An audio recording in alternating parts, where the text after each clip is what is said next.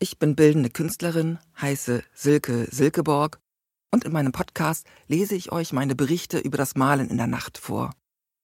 Anstatt also etwas zu sehen, gibt es jetzt etwas zu hören.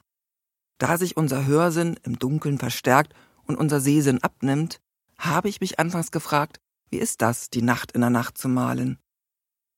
Seit über zehn Jahren stelle ich mich also dieser Herausforderung und erlebe dabei immer noch erstaunliche Geschichten. Meine Berichte geben Auskunft über Arbeitszeit, Ort, Wetter und Sichtlagen sowie Empfindungen, Sinneswahrnehmungen und außergewöhnliche Begegnungen. Auf meiner Recherche habe ich mysteriöse Nächte erlebt, einsame, magische, kalte Nächte oder von Tieren gut besuchte Sommernächte. Dieser Podcast ist für all diejenigen, die sich für den anderen Zeitraum interessieren. Für die Nacht.